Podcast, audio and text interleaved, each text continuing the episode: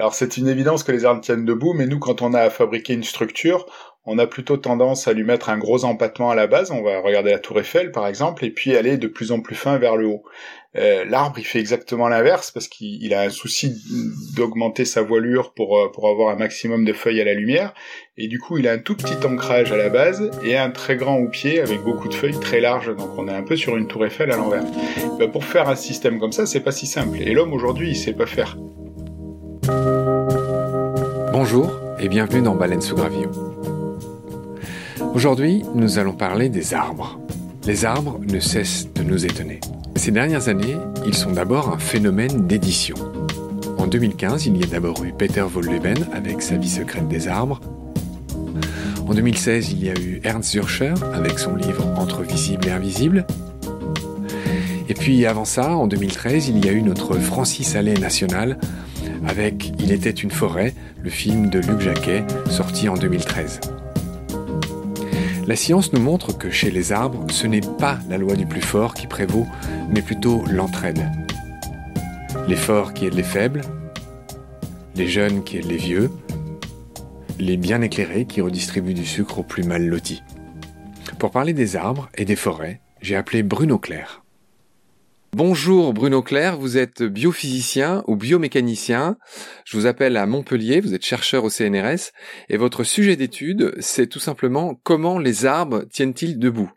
Oui, c'est un peu ça, c'est-à-dire qu'on on s'intéresse à tous les mécanismes qu'utilise l'arbre pendant sa croissance pour maintenir sa posture, c'est-à-dire euh, capable de se redresser en cas d'accident et puis même dans la même sans accident, euh, pour pousser droit, il faut savoir euh, rétablir l'équilibre en permanence, comme nous on le fait avec nos muscles. Est-ce que d'emblée, je peux vous poser la question des implications que vos découvertes pourraient avoir en termes d'invention et d'innovation? En termes d'invention, donc moi je travaille pas du tout sur les aspects applicatifs, mais on peut imaginer le potentiel euh, applicatif de ces découvertes-là quand on voit le, les forces mises en jeu pour des très faibles coûts énergétiques en gros, on voit un, arbre qui fait plusieurs euh, centimètres ou dizaines de centimètres, il est capable de complètement se tordre pour retrouver sa verticalité, donc c'est des efforts extrêmement importants qui sont mis en jeu. Et ça, il le fait avec un système énergétique euh, assez peu gourmand, hein, puisque la photosynthèse, c'est quand même pas un système euh, très énergivore. Et malgré ça, il arrive à déployer des forces importantes. Et donc, en, en regardant comment est fait la microstructure, quels sont les mécanismes euh, qui permettent à l'arbre de faire ça, euh, sûrement qu'on arrivera vers des, des, applications pour créer du mouvement à, à, faible coût énergétique. Vous me parliez la dernière fois, quand on a préparé cette émission, vous, vous me parliez de poteaux intelligents, c'est-à-dire de poteaux qui pourraient euh, se tourner en fonction de la lumière pour aller mieux la chercher ou des choses comme ça? Alors on, ouais, on pourrait imaginer des systèmes donc sur, sur ce sur le principe d'un d'un pylône comme comme serait le tronc d'un arbre, on pourrait imaginer des des capteurs en, périphérie, des organisations de la structure en périphérie euh, qui permettent à l'arbre euh, de bouger euh, en fonction de sollicitations qu'on ferait à l'intérieur du tronc, comme ce qu'on voit dans le fonctionnement des, des écorces. Très bien. Alors j'en reviens au mécanisme parce qu'il est quand même passionnant. Je veux bien que vous le détailliez.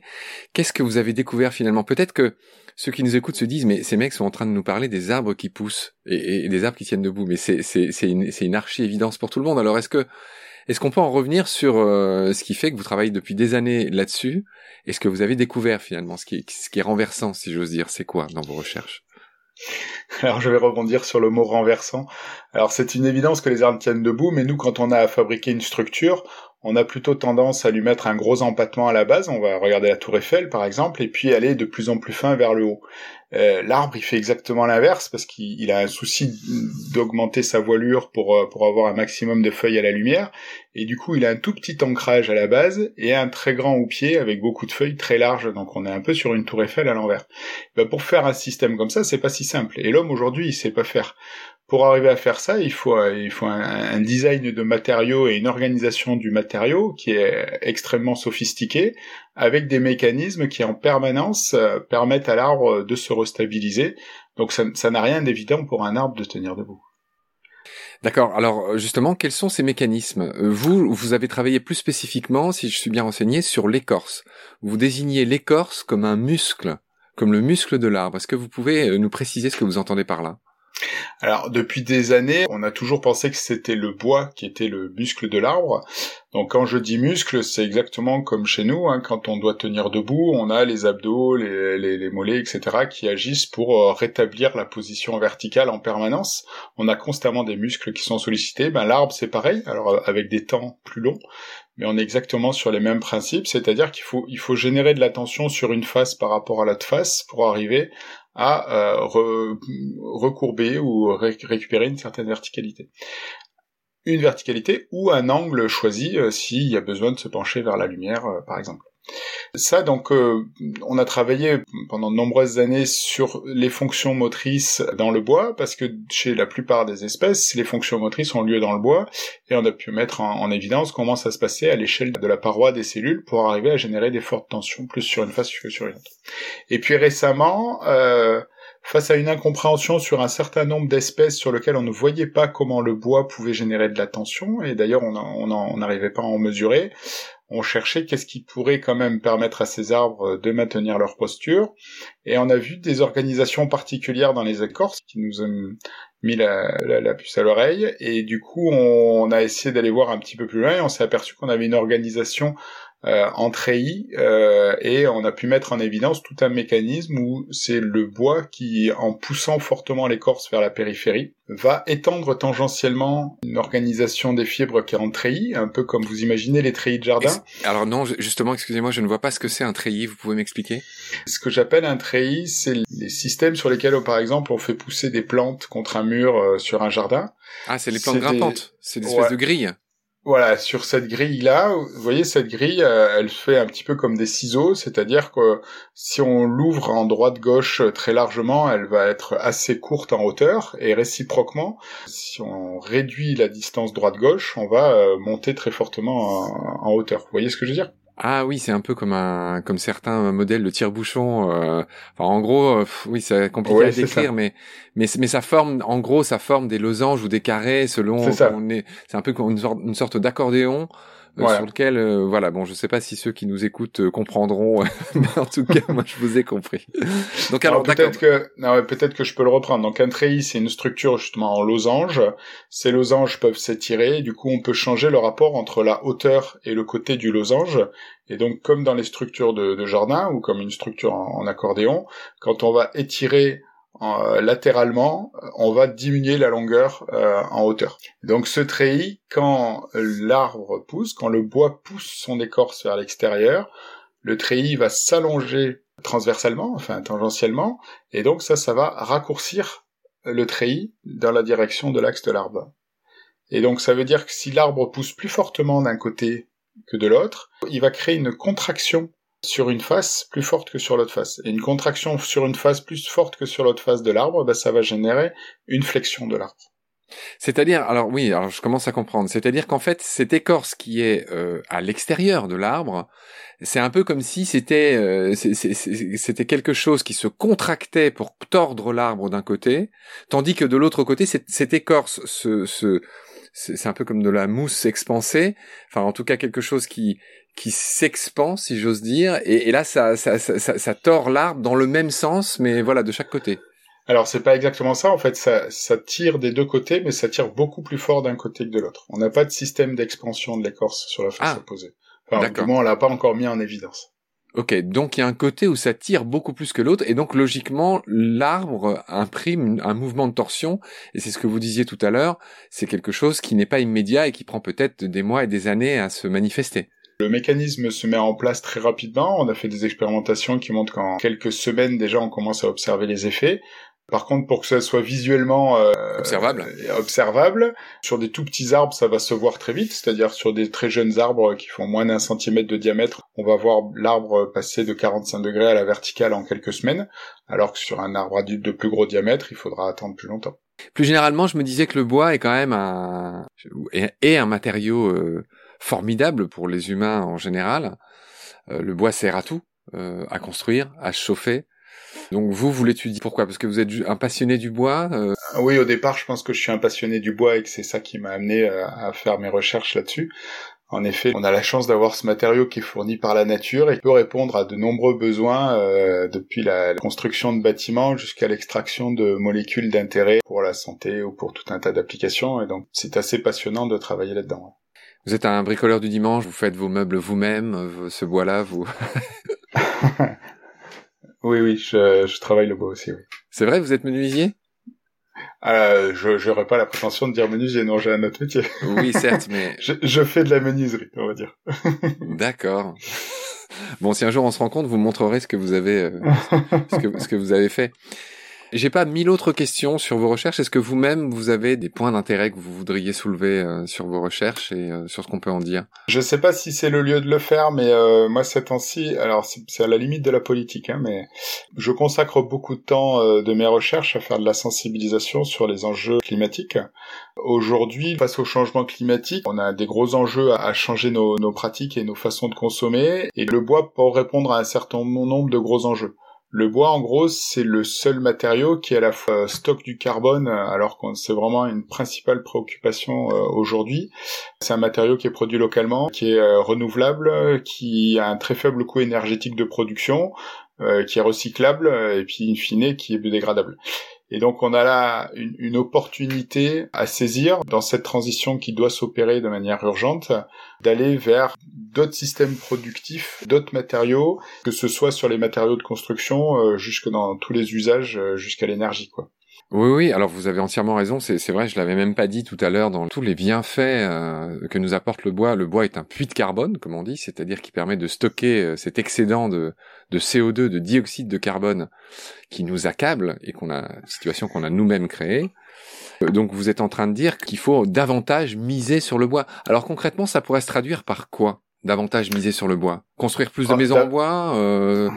Aujourd'hui, euh, utiliser du béton, par exemple, on sait que le, ciment est à lui seul responsable de 6 à 8% des émissions de CO2 euh, sur la planète, juste lié au concept même du ciment, qui consiste à prendre du calcaire et faire une réaction chimique qui va euh, relâcher un, atome de CO2 pour garder un, une molécule de CaO. Et ce qu'il faut retenir, c'est que la fabrication même du ciment va générer une production de CO2, pas par des coûts énergétiques de production, mais par la réaction même, euh, la réaction chimique qui est nécessaire à ça. Et en plus, il y a les coûts de production. Et en plus, il y a les coûts énergétiques de production.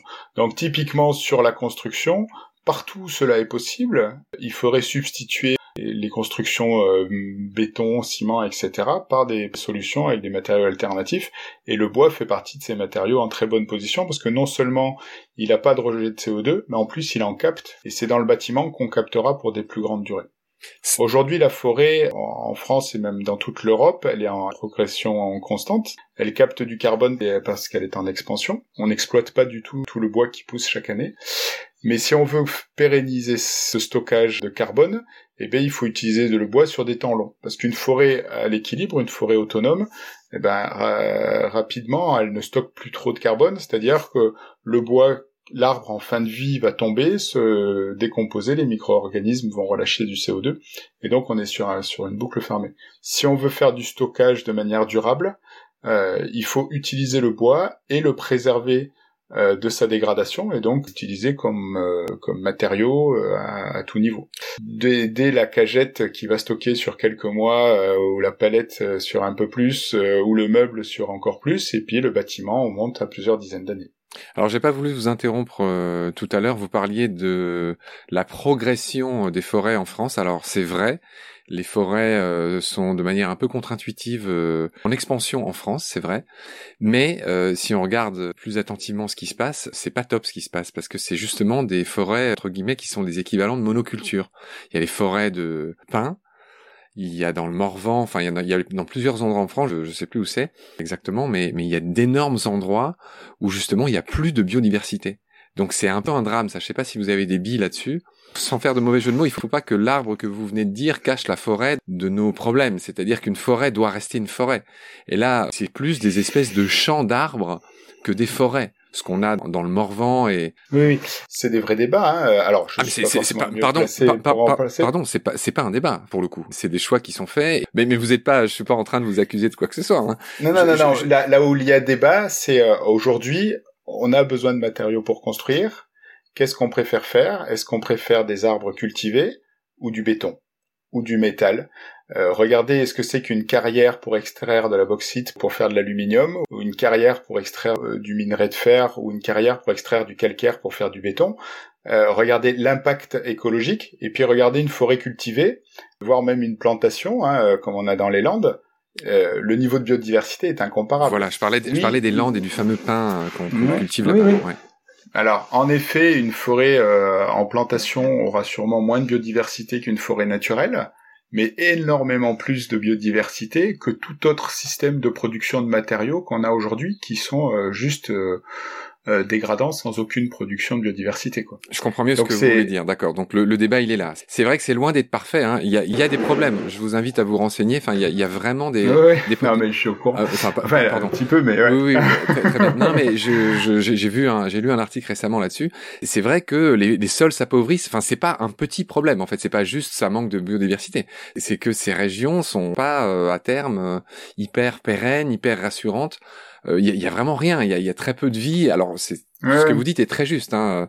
mais voilà, il, faut regarder la vie qu'il y a dans un trou de carrière. Oui, certes, euh, certes. Mais, je trouve que votre argument, incomparable. que votre argument est un peu fallacieux quand même. C'est-à-dire entre de deux mots, il faudrait choisir le moindre. Mais on comprend bien que oui, c'est clair. Il vaut mieux une forêt cultivée qu'un trou et qu'une mine. Euh.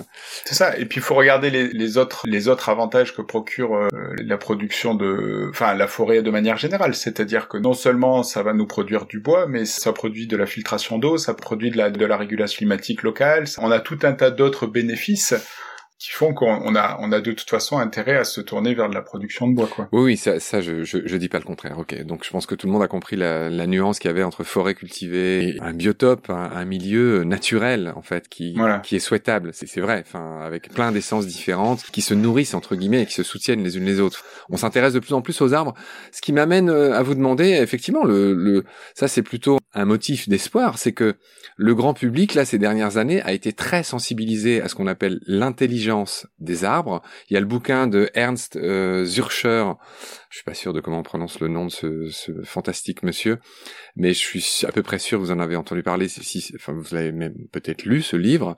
Donc voilà, l'intelligence des arbres, euh, le fait que euh, les plus forts nourrissent les plus faibles, que est-ce que vous voulez revenir un petit peu là-dessus en tant que chercheur? Non, moi je suis pas assez compétent pour revenir là-dessus. Le, mot intelligence, de toute façon, il est toujours un petit peu compliqué. Par contre, euh, l'idée que euh, les arbres, ou de manière générale, euh, la vie a su développer des systèmes de symbiose et de travailler ensemble plus que de lutter contre comme ça. pendant de nombreuses années, on a dit que la loi de la nature, c'était que le plus fort gagne. La loi, la loi du plus fort. Voilà, alors qu'aujourd'hui on se rend compte que il y a de nombreuses solutions dans la nature qui, qui utilisent le mutualisme et le, et le travailler ensemble euh, pour euh, et c'est ça les, les, critères qui en font la survie. Mais ça c'est un message qui arrive à point nommé quand même de, de voir que ah, je trouve. au, moins dans une forêt c'est pas survival of the fittest c'est pas le, le la, la, survie du mieux adapté ou du plus fort c'est vraiment des liens de coopération. Les chercheurs sont à l'aube de de découverte seulement là-dessus. C'est-à-dire que effectivement entre le fameux euh, comment s'appelle les champignons qui a autour des racines, le mycélium, le, le, les les mycorhizes. Non, mycorhizes, les, mycorhizes. Hein. De ça, enfin voilà, c'est déjà un partenariat. Ensuite, entre les arbres euh, qui ont plus de lumière et les arbres qui ont moins de lumière, enfin c'est absolument fantastique. C'est, c'est même métaphoriquement, enfin c'est les, les arbres sont plus euh, évolués que nous en, en la matière. non mais enfin c'est vrai. Nous, on en est toujours à se faire la guerre, à la concurrence, euh, et alors que les arbres coopèrent depuis euh, depuis bien plus longtemps en fait. Ouais. Et bah, faut pas être négatif. Je pense que l'homme coopère beaucoup, même s'il y a encore beaucoup de soucis. C'est d'accord, c'est vrai. Soyons soyons conciliants. Quel thème? Alors c'est dommage, je pensais que vous auriez envie de réagir sur ces histoires d'arbres, d'intelligence des arbres et de bouquins, et de fait que le grand public soit de plus en plus euh, acquis à la cause des arbres. Regardez ce mec qui s'est euh, perché en haut d'un arbre pour empêcher qu'on les abatte. Alors malheureusement, ça va pas empêcher qu'on les abatte, euh, mais ouais, on a l'impression que Enfin, vous disiez que les forêts se portent bien tout à l'heure. On, a vu les, les nuances.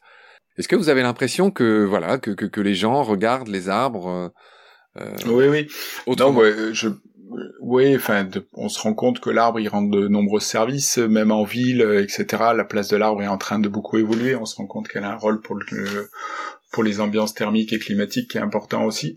Après, je suis pas non plus un jusqu'au boutiste, c'est-à-dire que l'arbre, euh, ça me choque pas qu'on utilise l'arbre, c'est-à-dire que l'arbre a une durée de vie, il faut être capable de le récolter euh, à la bonne date tant que son matériau est utilisable. On n'est pas obligé d'amener tous les arbres jusqu'à leur fin de vie naturelle.